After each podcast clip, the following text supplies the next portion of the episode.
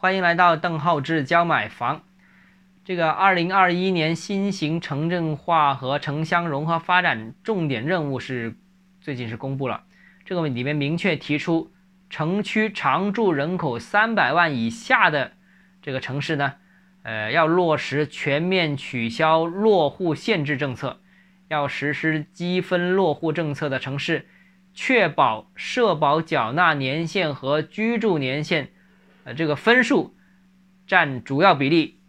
这个户籍壁垒呢是逐步逐步拆除了啊，这个很明显，之前已经一直在谈论，现在已经很明确了，三百万以下就全部拆除。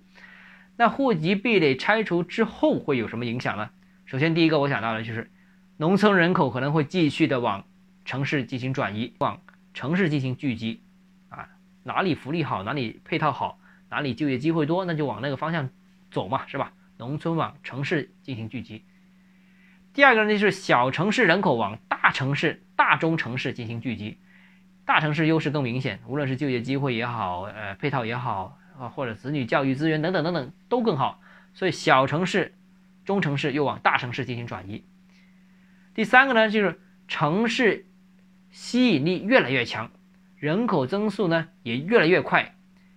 这个直接导致的结果就是配套发展也会更快，最后呢就是。因为这样各种配套发展更快，反而就成为了越来越能吸引人口，就是形成了一个正向循环，人口增加，配套增加，配套提升，人口继续愿意过来，这个城市之间的竞争就产生了一个强者恒强的这样一个结果，这个也奠定了人口流入的大城市对住房的需求是稳定的增速，啊，只要你城市足够大的话，基本上人是不担心的，不断的流入，所以对住房的需求也是不断增加。那截止到二零一九年呢，全国城市数量现在是六百七十二座啊，其中城区常住人口三百万以上的城市啊，只有三十座城市，这三十座城市是不是彻底放开的？这三十座城市以外的六百四十二个城市都要彻底放开这个户籍限制啊。那虽然说全国百分之九十五的城市未来都没有户籍门槛了，但有门槛的超大。特大型城市呢，也在不断的下调门槛，这个我们之前不是谈到过吗？现在什么引人才引进政策啦，什么人口引进政策啦，等等等等，是吧？所以大城市也在不断的招纳人口，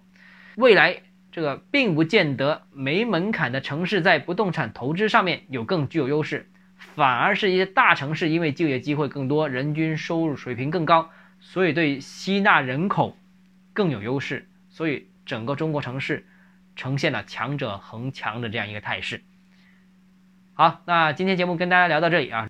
如果你个人购房有疑问，想咨询我本人的话，欢迎添加邓浩志教买房六个字拼音首字母小写这个微信号 d h e z j m f。